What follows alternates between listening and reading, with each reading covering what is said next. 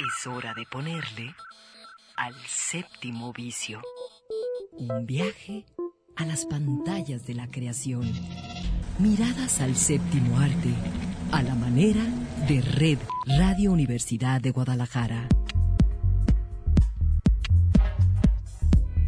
Bienvenidos.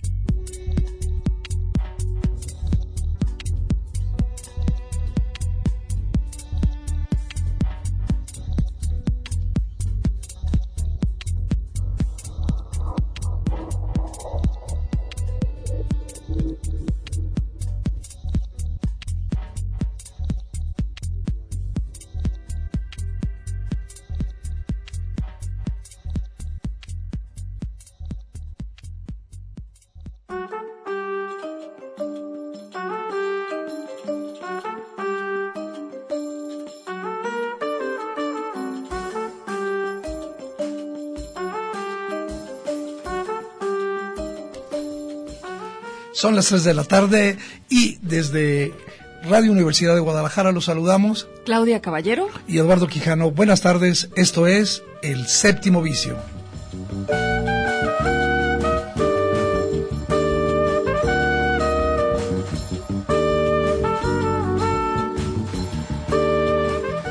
Y pues Claudia, este, ¿Cómo estamos, estás, Eduardo? pues eh, como todo mundo, eh, como en un impasse de esos eh, en los que la vida nos arroja, las circunstancias, y como muchos seres en el mundo estamos viviendo, digamos, una circunstancia eh, no para nosotros excepcional porque ya la vivimos eh, hace algunos años, este 13, si no mal recuerdo. Este, pero eh, es diferente porque recuerdo que cuando eh, el H, AH1N1 este eh, el asunto era México era absolutamente una cuestión local. Y ahora esta dimensión global que tiene eh, la pandemia del eh, coronavirus eh, le da otra, digamos, otra dimensión a lo que estamos viviendo. Desde mi punto de vista, sí refuerza esta idea de que la fragilidad y la vulnerabilidad de la raza humana o de la especie humana es, es grande.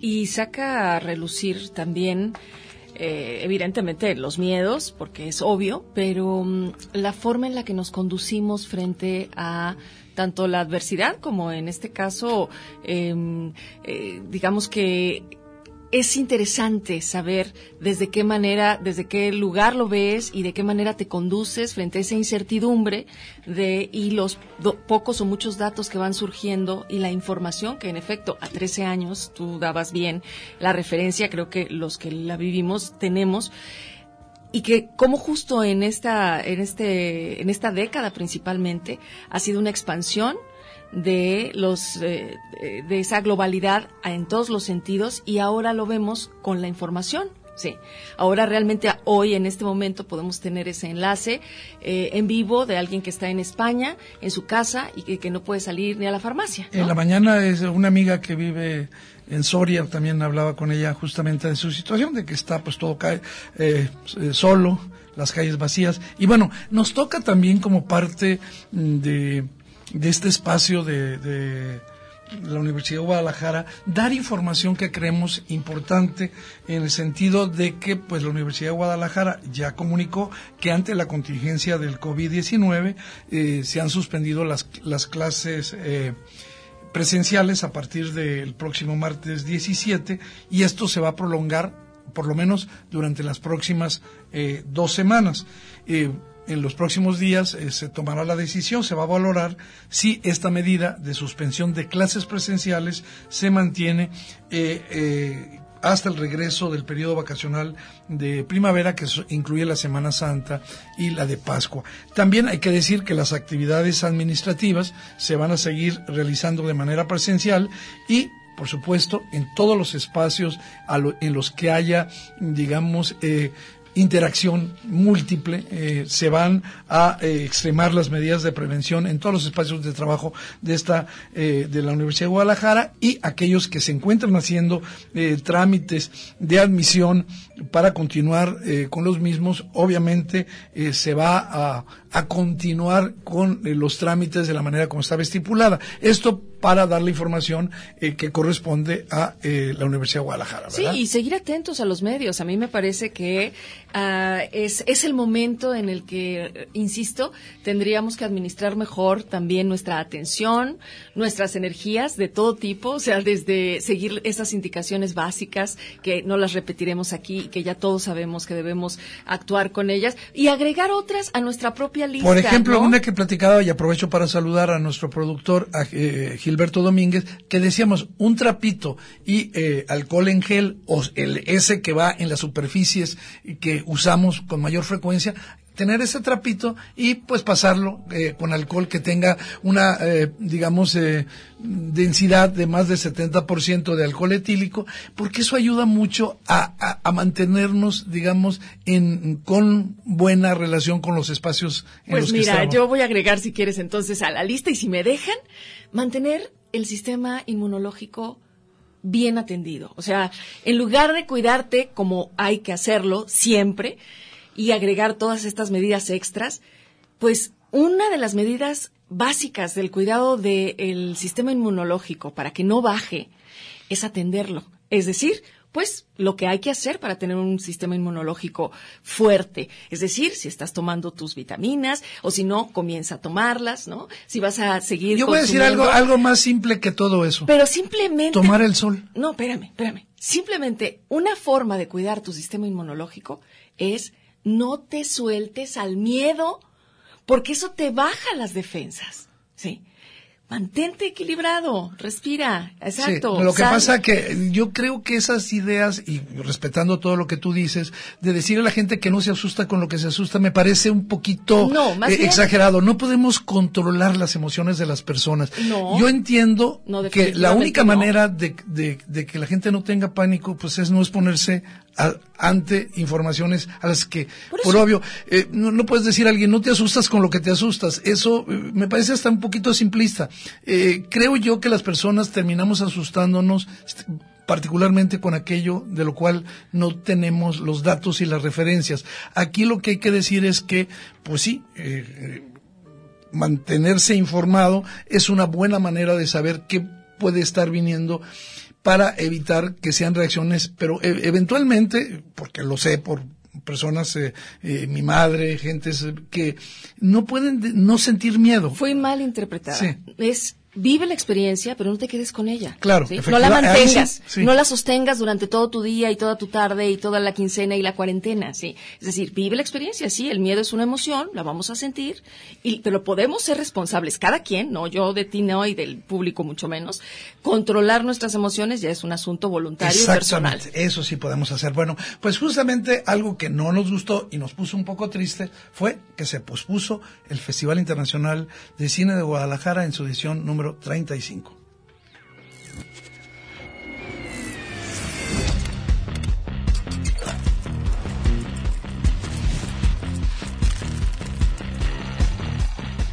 Pues sí, ya estaba todo listo para que pues eh, en la próxima semana, el día de 20 eh, viernes, ¿era qué? El día 19 empezaban las actividades del festival y este pues se ha pospuesto eh, eh, el festival eh, ante esta ante esta eh, contingencia eh, pues obviamente tomó desde mi punto de vista la mejor decisión eh, poner a salvo la situación física de los asistentes, de los visitantes, de todo eh, aquellas personas que íbamos a estar presentes en el festival y pues ha anunciado que por el momento todavía no se tiene la fecha en la que se podría volver a realizar, pero pues la decisión es posponerlo. No, y nos mantendremos atentos, por supuesto. Ya teníamos quizá algunos en eh, nuestra agenda marcadas, aquellas funciones a las que no te ibas a perder. Seguramente estaremos eh, aquí informándoles una vez que tengamos todo, todo, todo claro y con las fechas precisas en las que se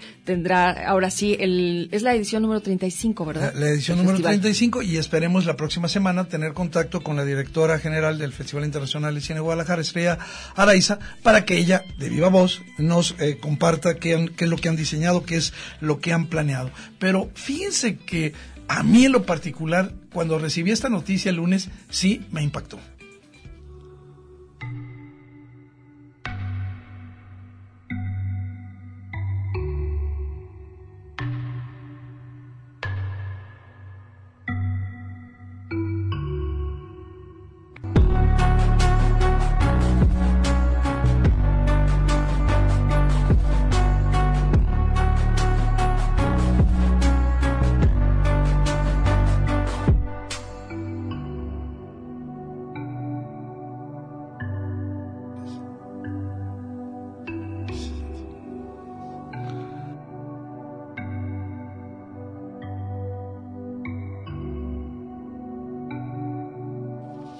Eh, pues el lunes recibimos la noticia de que Max von Sydow, el eh, actor de origen sueco, eh, que estaba por cumplir 91 años, había fallecido.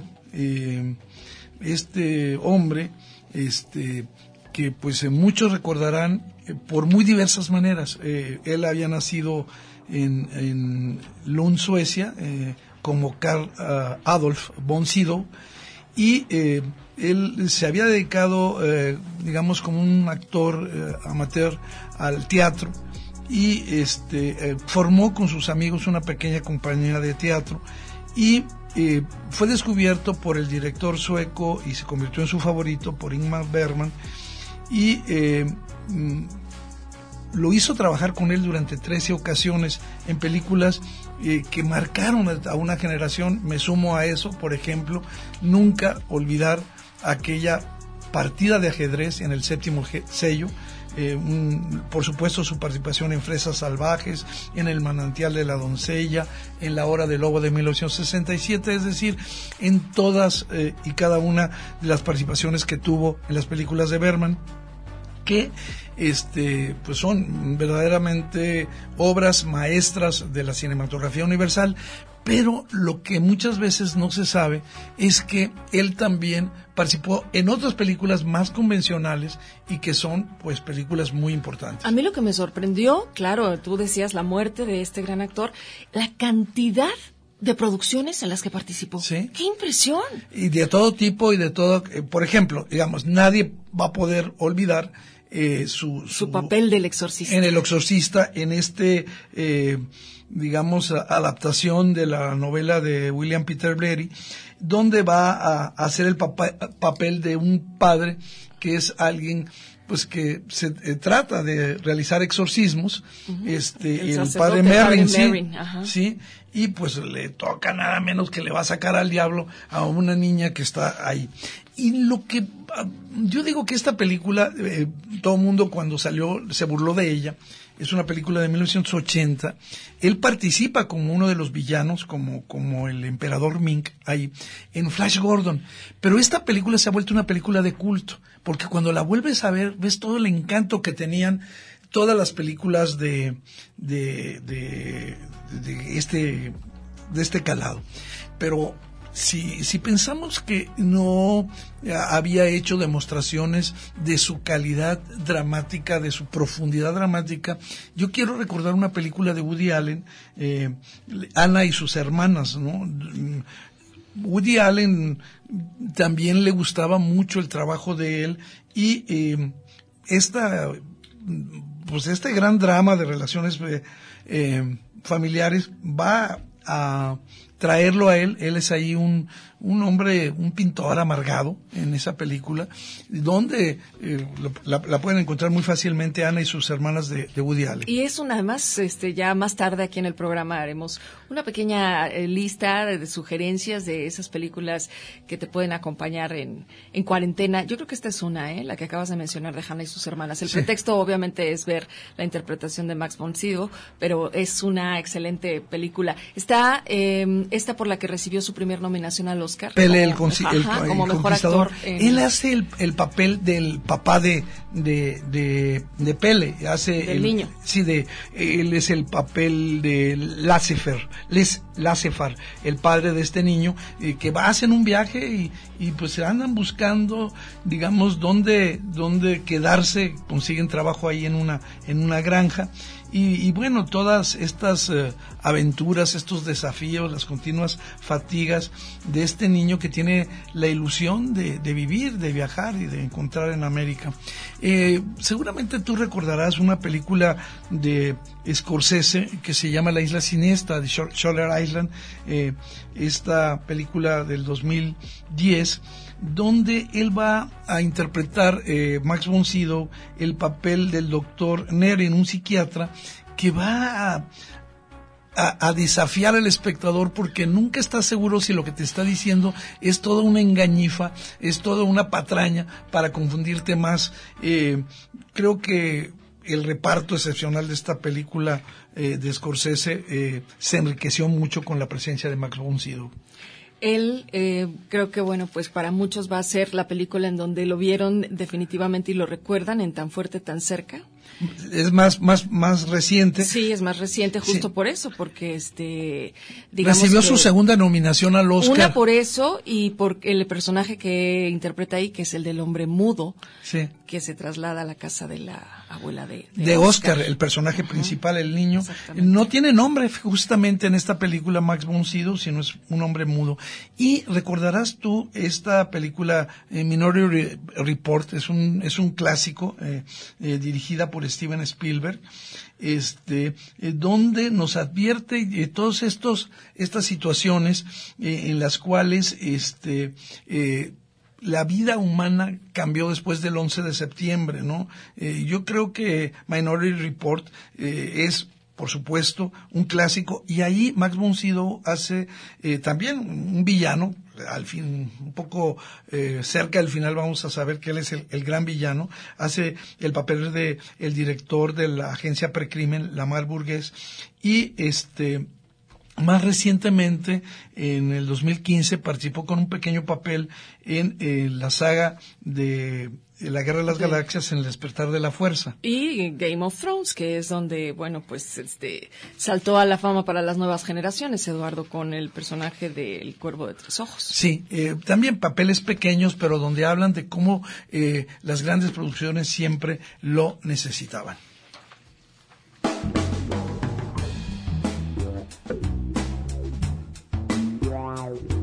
Y bueno, una noticia que se dio el miércoles que seguramente eh, provocó satisfacción eh, eh, por el resultado fue que eh, la Suprema Corte, el juez de la Suprema Cor- Corte, James Burke, eh, condenó a 23 años de prisión sin posibilidad de fianza a Harvey Weinstein, este hombre eh, que fue acusado eh, por más de 80 mujeres, eh, actri- actrices famosas, de una conducta sexual, de acoso, incluso algunas de violencia sexual. Y este, bueno, recordar simplemente que esto ya tenía tres años, justamente cuando el periódico New York Times publicó un el re- reportaje, ¿no? aquel famoso reportaje donde se hablaba de lo que había hecho muchos años atrás, ¿no? Fueron eh, Rose eh, McGowan y Ashley Judd quienes eh, alzaron la voz para decir, sí, este güey, que era muy poderoso, nos, nos bulió, nos atacó sexualmente muchas veces, ¿no? Y bueno, de hecho, el, digamos que el caso más grande es el de Miriam Haley, la que fue su asistente de producción en televisión y que, bueno, pues... eh, Fue por el que lo fue acusan. por y el lo- que lo acusan y le dan todos esos, esos años de prisión, a donde de alguna manera toma fuerza el caso y logran tener, este, bueno, lo que necesitaban realmente para poderlo enjuiciar.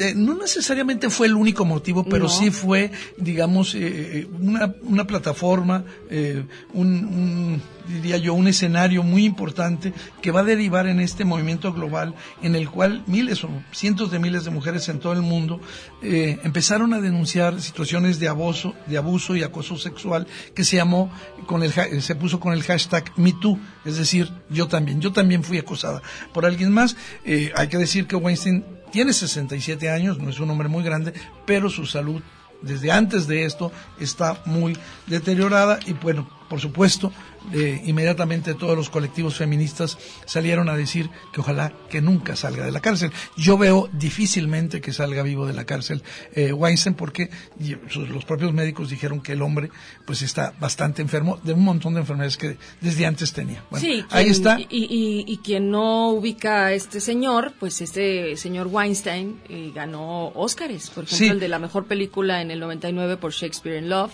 Estuvo detrás de otras películas como Pulp Fiction o El paciente inglés o Pandillas de Nueva York. Sí, o sea, realmente un el tipo en la industria ten- tenía un nombre, Y un poder. un poder. Bueno, Tuvo un poder. ahora ahí está, preso. Bueno, pues nos tenemos que ir a nuestro primer corte, estamos en el séptimo vicio. Como bien decía Claudia Caballero, vamos a regresar hablando de esas eh, pues, películas que no hemos platicado tantos de ellas que podrían tener bajo perfil y que se pueden ver ahora que necesitamos estar, digamos, eh, lo más apartados de la interacción colectiva. Y que no sé si sea el caso, pero cuando Bueno. tiene uno el tiempo o la condición para hacerlo, puedes caer en el ¿qué veo? Si ya le lo- vueltas y No, no, hay algo, no hay algo que me llame la atención, ahorita vamos a ir con una Vamos sugerencia. escuchando a una de mis favoritas. Es realmente una de mis favoritas, Christine Andy Queens.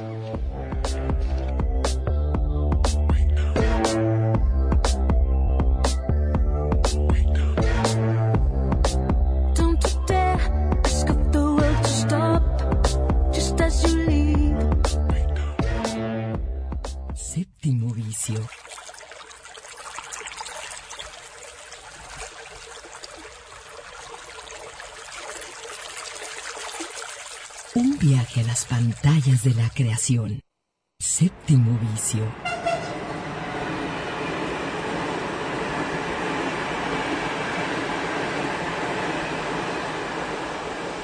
Un viaje a las pantallas de la creación.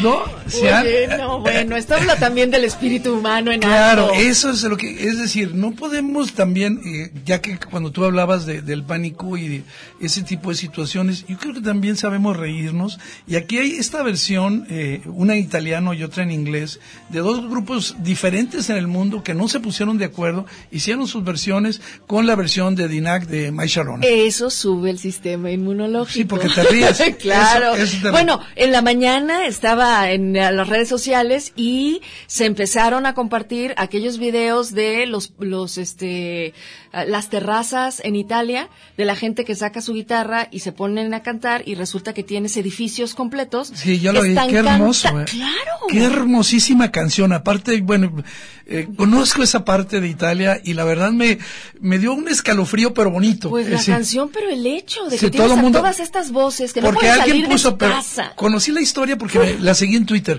Eh, ¿Qué pasó? Alguien puso y tenía buena voz y se puso a cantarla. Entonces todos los de los edificios abrieron las ventanas y se pusieron a cantar la misma canción. Pues esto no iba pasar impresionante. si no tuvieras que estar Qué bárbaro, qué casa. cosa. eh, buen, buen detalle, Claudia, porque yo también en la mañana lo vi. Bueno, pues vamos a hablar de películas que, pues yo digo, si le llamamos cuarentena a esto, películas que no son tan famosos para vivir esta cuarentena.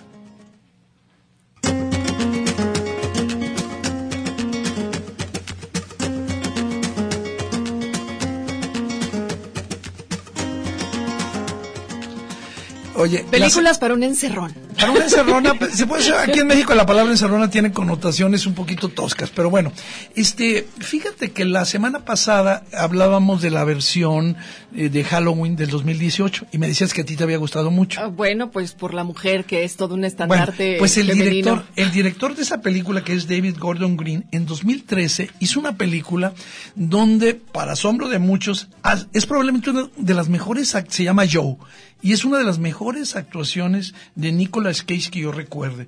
Eh, yo creo que después de, digamos, de la película sobre, sobre Las Vegas que hizo como alcohólico, pues realmente eh, lo que este actor fue engullido, masticado y regurgitado por el éxito, ¿no? Este, pero yo creo que Nicolas Cage tiene mucho que dar y en esta película del 2013 es un perdedor eh, metido en una espiral de, vi- de violencia tremenda que parecería estar condenado a un solo destino y Además, esta película, Joe, tiene una, una especie de viaje a través de la geografía y de un paisaje mucho menos convencional y turístico de los Estados Unidos. Recomiendo muchísimo Joe, se encuentra, por supuesto, en la plataforma de Netflix, como mucho, muchas de las películas que vamos a mencionar ahora mismo. Eh, otra película que me parece que se puede ver y que tiene que ver con eh, otro tipo de manera de ver a la familia, de concebir a la familia. Es una película coreana eh, del 2018, eh, en inglés le pusieron eh, The Shoplifters, los ladrones, pero en español se conoce como un asunto de familia. Esta también está en Netflix. También, sí. También es muy fácil verla. Es reciente, es un drama eh, del 2018. Ya lo dice este Eduardo, es una familia. eh, se encuentran a una bebé en la Sí. calle. Y, ¿Qué van a hacer con eso? y- exactamente. Y, es- y ahí comienza una serie de situaciones que después pues salen a la luz, pero son aquellos momentos muy domésticos que tú alcanzas a ver y muy cercanos, eh, que además son universales. No los ves como unos pillos, ¿eh? no, no, no, la película no. es japonesa y se ganó premios en la, la Palma de Oro, el premio de la Academia Japonesa a la película del año, eh, pero tú lo ves y puede ser una familia que está en este Zapotlanejo. Así es. Y, y además, por, por, lo que hacen, no necesariamente las condenamos moralmente y eso me gusta mucho. Bueno, hablando de películas de esa, eh, digamos, de eh, que registren eh, formas de vida y problemas desde muy distintas culturas, yo quiero recomendar una película francesa, eh, Divinas, es una película que- con la que debutó la directora Houda Benjamina. Ella hace Divinas y con esta el año pasado ganó la Cámara de Oro, es decir, el mejor debut en el cine, eh, con la mejor película debut en el 2019. Eh, yo lo que quiero recomendar esta película, y yo les digo de qué va, es el ritmo que tiene. Es un ritmo verdaderamente trepidante, es un thriller mezclado con una especie como de, de, de, locura New Wave, New Wave. Es una, es una película eh, muy cargada de, de emociones donde dos mujeres jóvenes, eh, Duinia y Maimuna, sueñan con salir de su barrio y pues alcanzar una vida mucho mejor, obviamente tener dinero, hay que decirlo, pero lejos de ahí, lo más lejos que se pueda, en cualquier lugar y donde puedan conseguir eh, mucho dinero. Divinas, eh, Divines, creo que lo más in- interesante de la película es que va a construir un, un- un retrato de este temperamento femenino que es construido en los suburbios que no es construido desde las clases medias, eh, eh, tranquilas, que, que- que- cuyos problemas en general están resueltos, sino eh, desde un espíritu de sobrevivencia, Claudia,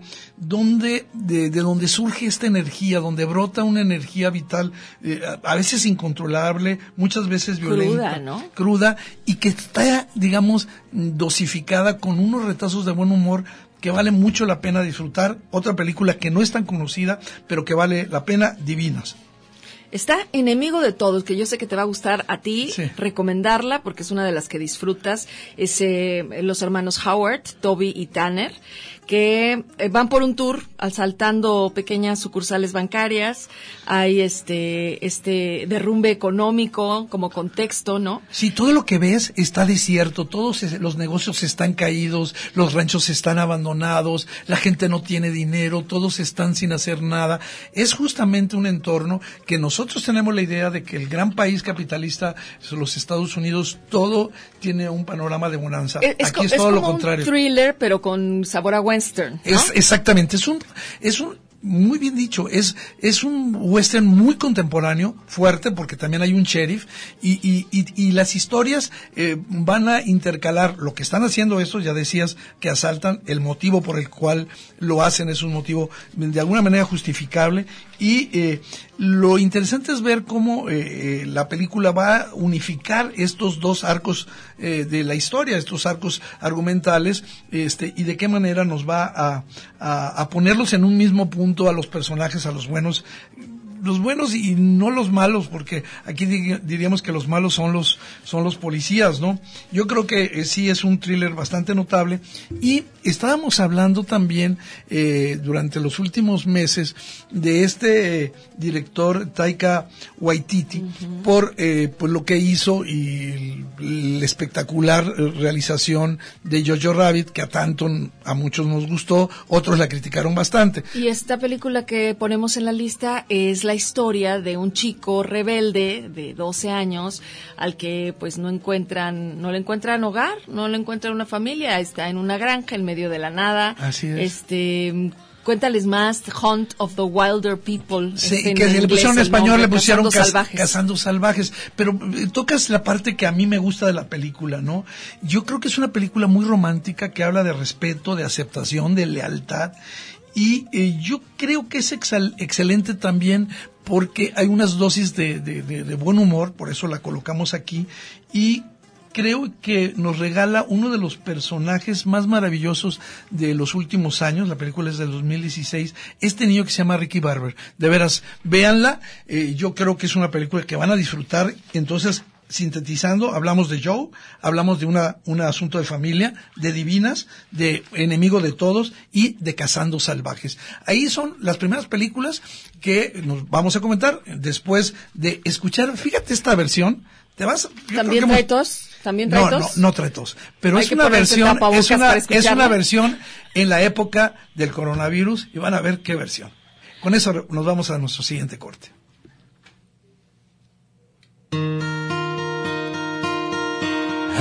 Virus from Wuhan. Another problem's here again. Because you see the contagion creeping. And the virus is indeed spreading. And the memory of SARS planted in my brain still remains. We stand and fight the virus. Séptimo vicio. Un viaje a las pantallas de la creación. Séptimo vicio. Un viaje a las pantallas de la creación.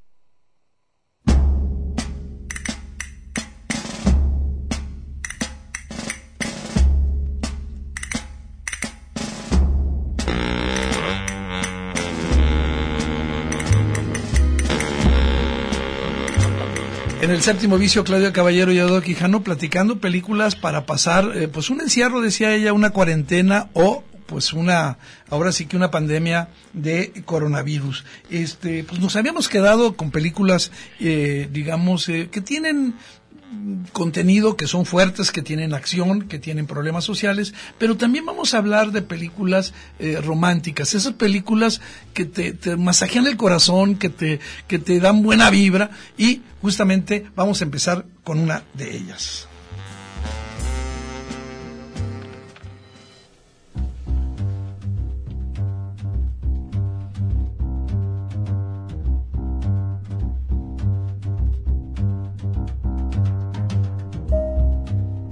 Pues si quieren ver a Roy Romano y a Mark Duplass en ¿Sabes? Paddleton, Está divertidísimo, son a buenísimos ti los... te encantó Paddleton, ¿verdad? A mí me encanta Paddleton, te voy a explicar por qué. En primer lugar, porque eh, ¿cuántas veces hablamos de un vecino que realmente es entrañable? Algo que está desapareciendo en las grandes ciudades y que cuando menos se mantiene en los suburbios, en los barrios, en los barrios de nuestro México, de nuestra ciudad, que todavía está...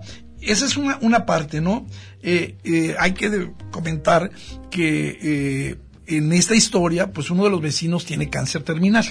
Entonces, bueno, eso los va a embarcar en una aventura particular. Me gusta mucho las conversaciones que tienen. La película lleva un ritmo pausado, pero nunca aburrido. Es una película y lo que se, lo que está ahí es la química de la amistad, ¿sí? La química de la solidaridad. Sí, es una película agridulce, una película que, pues, cuyos diálogos eh, fluyen bastante bien. Eh, quiero comentar, porque lo sé, que la mayor parte de los diálogos fueron improvisados eh, por, por Romano y Duplas. Eh, les dieron el guion, ellos lo tenían, pero a la hora que se sentaban a platicar, como estaban tan embebidos de los personajes, todos los diálogos fueron improvisados. El director se los permitió y el resultado es una muy bella, conmovedora, y honesta representación de la amistad. Estamos hablando de Paddleton, de Alex eh, Lehman. Eh, La película es reciente, es del 2019. Y de él mismo, eh, te recomendaba fuera de micrófonos una película que, que se llama Blue Jay. Es una película eh, en blanco y negro. Esta es del 2016. Y eh, a mí me gustó mucho ahí la actuación de, de la actriz Sarah Paulson que va a interpretar a Amanda. Eh, Amanda y Jim, que fueron novios en la secundaria, se encuentran porque regresan ya muchos años después a, a California y se encuentran y empiezan a platicar de cómo eran ellos. Ya no les avanzo más el, el, el, asunto, la historia, pero me parece que la ejecución temporal de este drama romántico es muy bonito, es enternecedor y son de esas historias que vas a recordar y te van a hacer pasar un buen rato con una calidad de fotografía Blue Jay eh, admirable. Entonces, Oye, ¿puedo hacerme aquí un campito entre estas que acabas de decir, que Ajá. entran en esta categoría de, de buen, buen rato con películas entrañables y antes de las que tú tienes para esta cuarentena? Eh, estoy viendo que también ya en plataformas están películas por ejemplo, esta del 2018, Campeones, Sí. que estuvo en festivales y que mucha aquí, gente vio. aquí abrió Ajá. hace tres años el festival, maravillosa y entrañable. Pero a veces eh, se nos pierden pensando en, pues como eran de festival, pues ya nunca las volví a No, ver. maravillosa, pero qué bueno. Búsquenlas en plataforma, está. Esa película te es va a mover hermosísima, No, divertidísima. Sí, eh, es alguien que lo mandan. eh, Es un entrenador. Sí, pero porque se le toma bastante y la juez decide para que pague sus, eh, ahora sí que sus delitos Sí, como, como eh, penitencia. como penitencia a que sea entrenador de un grupo De un equipo de baloncesto profesional. no, bueno, que va a ser que es que profesional, No pero son más. son son eh, personas diferentes a- a- No, a- son personas con discapacidad. con discapacidad, sí.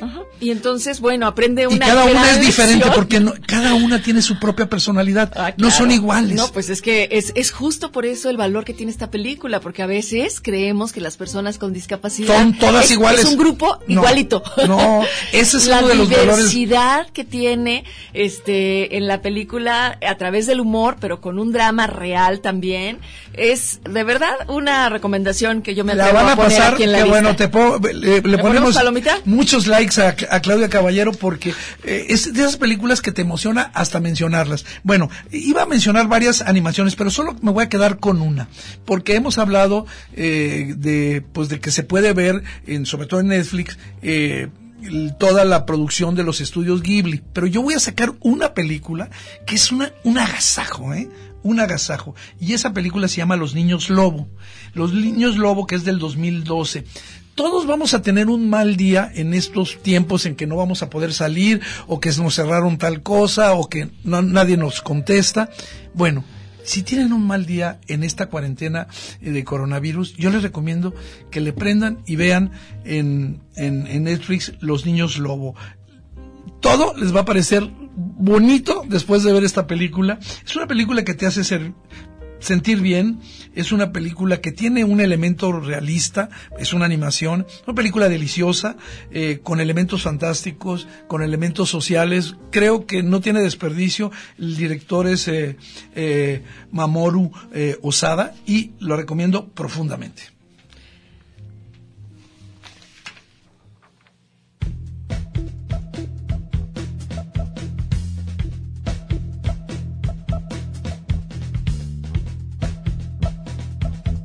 En la lista también hay películas mexicanas. Por supuesto, seríamos tontos si no pusiéramos eh, películas, no sé, hay un montonal, pero eh, habíamos hablado de que, bueno, quienes no hayan visto Roma, por favor, es la gran oportunidad para ver Roma y el documental que se hizo sobre cómo se realizó eh, Roma, que se llama Camino a Roma. Las dos por supuesto, en, digamos, estarían en, eh, hasta mero arriba como las selecciones de películas mexicanas. Pero quiero mencionar dos películas menores, no son perfectas, son películas digamos, eh, no necesariamente palomiteras, que tienen su propuesta y no son perfectas. Una de ellas, el título, pues ya, ya lo dice, eh, se llama El Club de los Insomnios, Insomnes, donde Santiago, interpretado por Leonardo Ortiz Gris, seguramente lo recordarán en Museo, lo recordarán en Güeros, un, buen actor mexicano, bueno, tiene un problema que, con el que yo tengo igual, pues que no puede dormir, ¿no? Entonces, para, para poder lle- sobrellevar este insomnio, eh, empieza a visitar a este mini super abierto 24 horas, donde is- hace amistad con eh, la gerente en turno, que es Cassandra Changuerotti, que es Dani.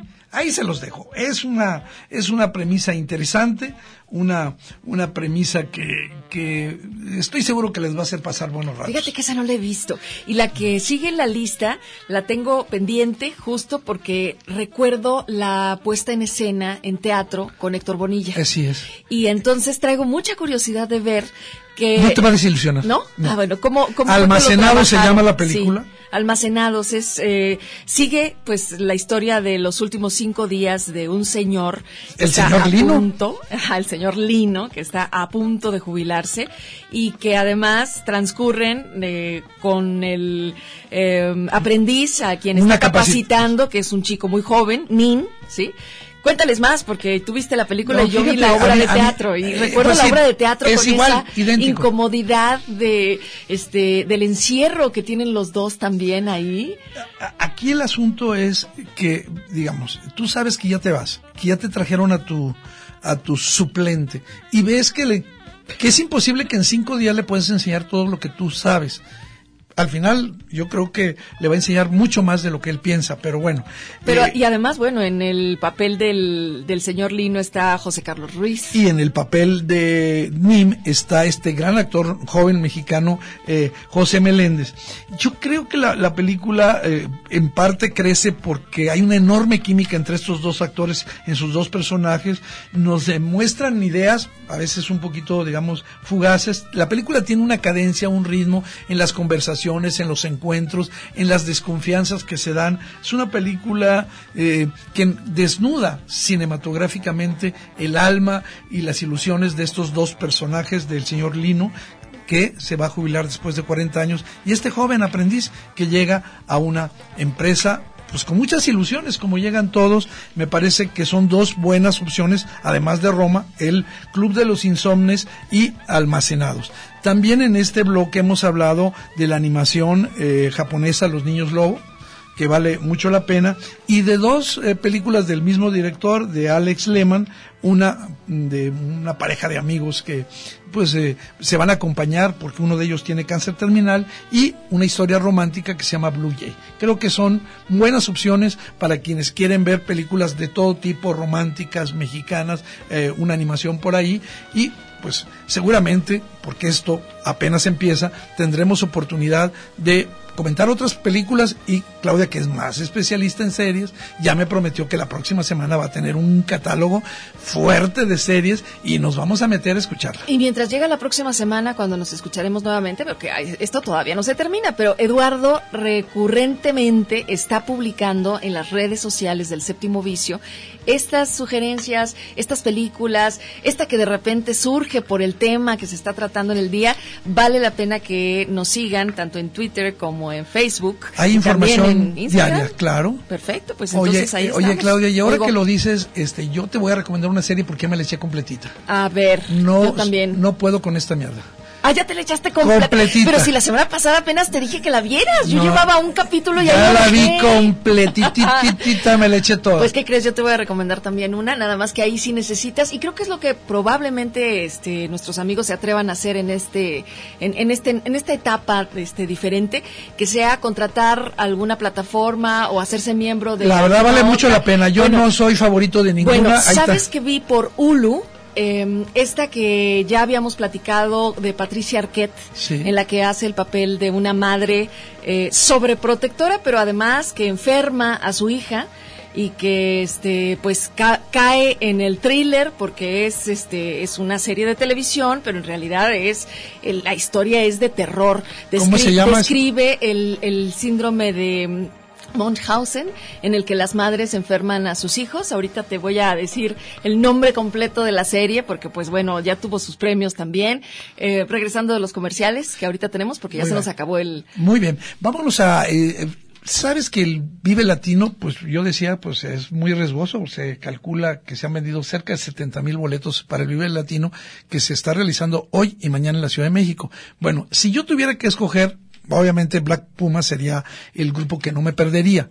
Pero ahí va a estar un genio, un genio latinoamericano, un hombre que ha hecho de todo soundtracks para películas, eh, ha ganado dos Oscars, eh, ha compuesto eh, música para videojuegos, eh, sinfonías, etcétera. Bueno, pues este hombre ha decidido sacar un disco eh, todo lo que ha hecho él como solista y de ahí quiero tomar una canción que a mí en lo particular me gusta mucho y que se llama Compañeros del Sendero. Con eso nos vamos a nuestro último corte. Estamos en el séptimo vicio.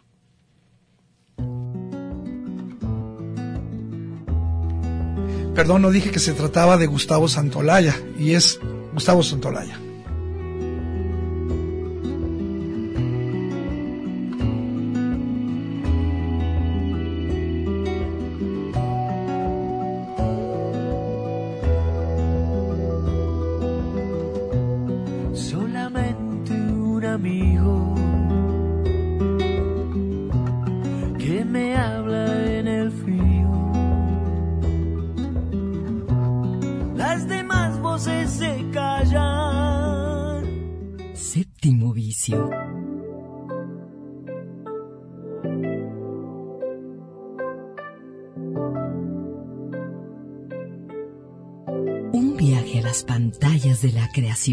Séptimo vicio.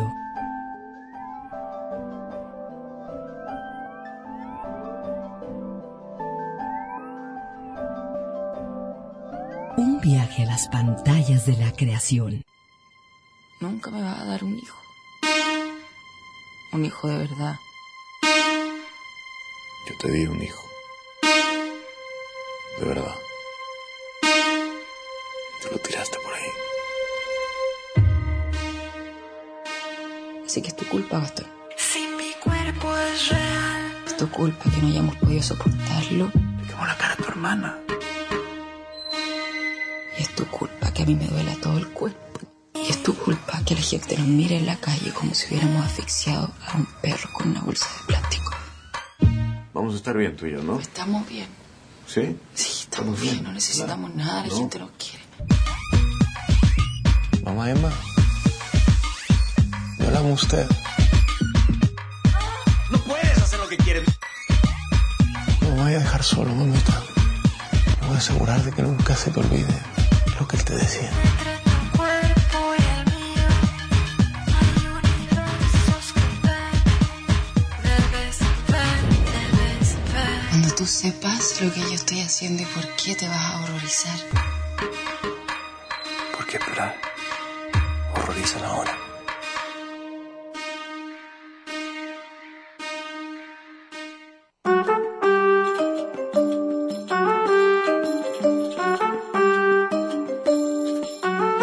Les debo el nombre de la serie que le recomendé ver. a, Eduardo, que en inglés es The Act, el acto. Sí. Y que en Con realidad. Patricia Arquette. Sí, y que es la historia de Gypsy Blanchard, que es la hija, o sea, la niña que está tratando de escapar de esa relación tóxica con la madre, que es la que interpreta este Patricia Arquette. Así se las dejo, eh, la verdad. Muy bien. es una Pero de te las que comprometes la en próxima la- semana a traernos más. Ah, bueno, claro, por supuesto.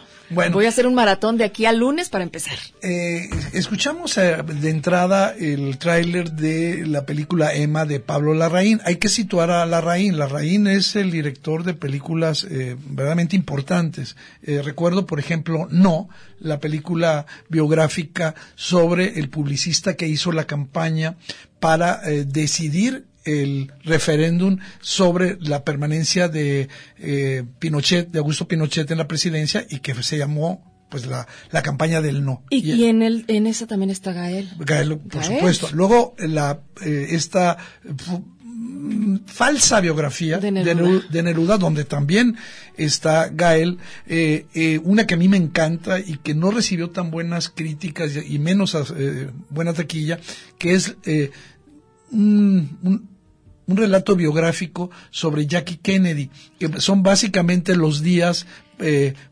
previos y posteriores a la muerte de su marido. No es toda la vida de Y Jackie está en Kennedy. plataformas, ¿eh? Sí. Esa de Kennedy. A mí me gustó esa película de Jackie es buenísima, buenísima. Y también hay una película que habla, eh, que se llama El Club, que habla sobre esta manera de de autoprotección que tiene eh, la- los, los sacerdotes para defenderse de todos los abusos eh, que hicieron con niños en Chile. Yo cuando leí la sinopsis de esa película me dio mucha curiosidad. Yo quiero ver esa del club.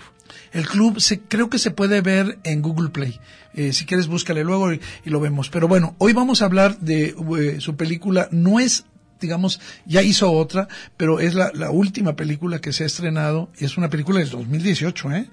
Este, Y se acaba de estrenar. Yo creo que aquí en México, eh, pues volteamos a ver a Gael cuando llega presumiendo su más reciente película. Película, pero sí, eh, Y- la y película es muchos de- sí irán al cine. Por cierto, los cines podemos, este. Todavía no. que nada más elegimos los lugares en donde no estemos cercanos a muchos otros. Sí, digo, porque lo- los que se abrazan ya vienen abrazados. Claro, por supuesto. Así ya no puedes hacer nada. no puedes hacer nada. Pero bueno, hablando de, de Emma, eh, que es una película, eh, hay que comentarlo, nos gustó a ambos. Sin embargo, no es una película fácil.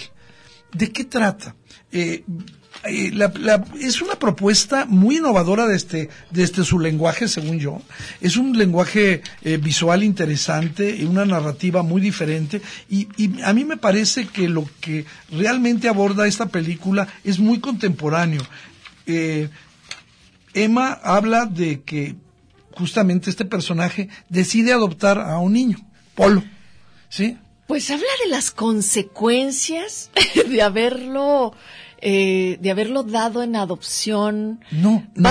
Bueno, yo. Ella, ella se somete a la, digamos, eh, pasa todo el periodo. De hecho, la- la- una de las primeras escenas les está reclamando la abogada que les ayudó, este, eh, junto con su marido, que es eh, Gael García Bernal, que se llama Gastón, ella, ellos adoptan a Polo, pero Polo comete, no, no voy a adelantar No, no, comete una serie de cosas ahí en la película y ellos lo devuelven, ¿sí? Dicen, ya no lo queremos.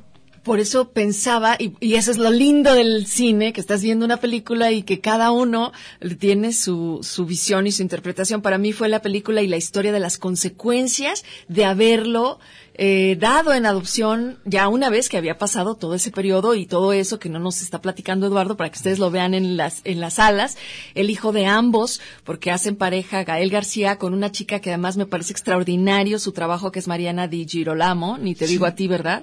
Qué Me encantó. Me- a mí me gustó y sobre todo la energía de ella. Ella porque forma parte de un grupo, eh, digamos, de, voy a decir, no sé si decir de danza o de performance urbano, eh, en el cual, eh, que, que es dirigido por su propia pareja, por su propio eh, marido, eh, que, es Gael García Bernal. Una relación eh, de parejas eh, que, mm, digamos, con este elemento llega a su fin. ¿Sí?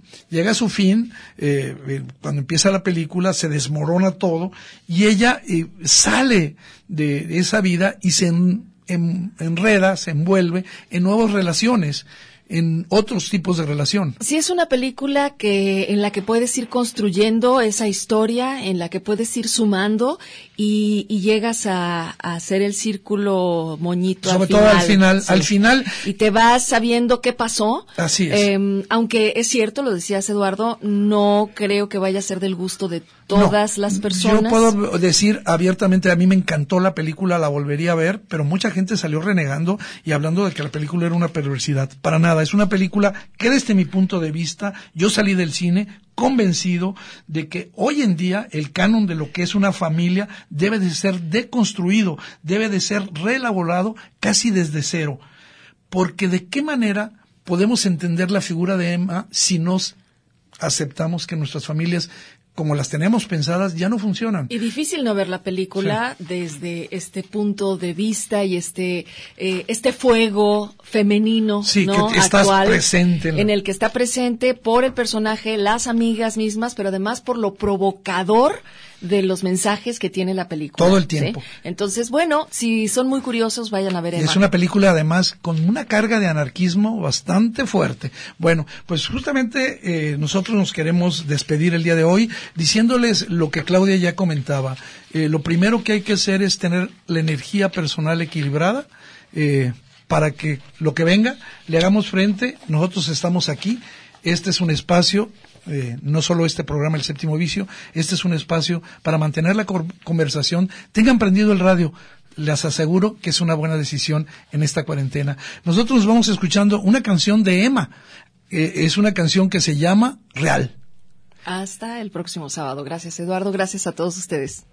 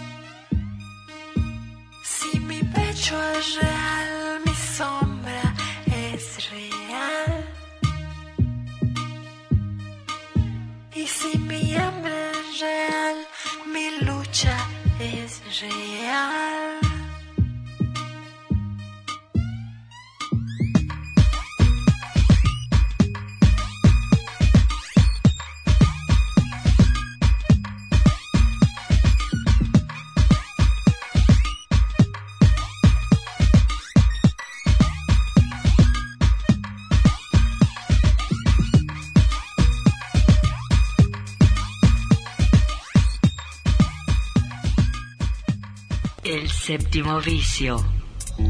La cultura del cine en imágenes sonoras. Un viaje a las pantallas de la creación. Escúchanos todos los sábados desde las 3 de la tarde. Hasta la próxima.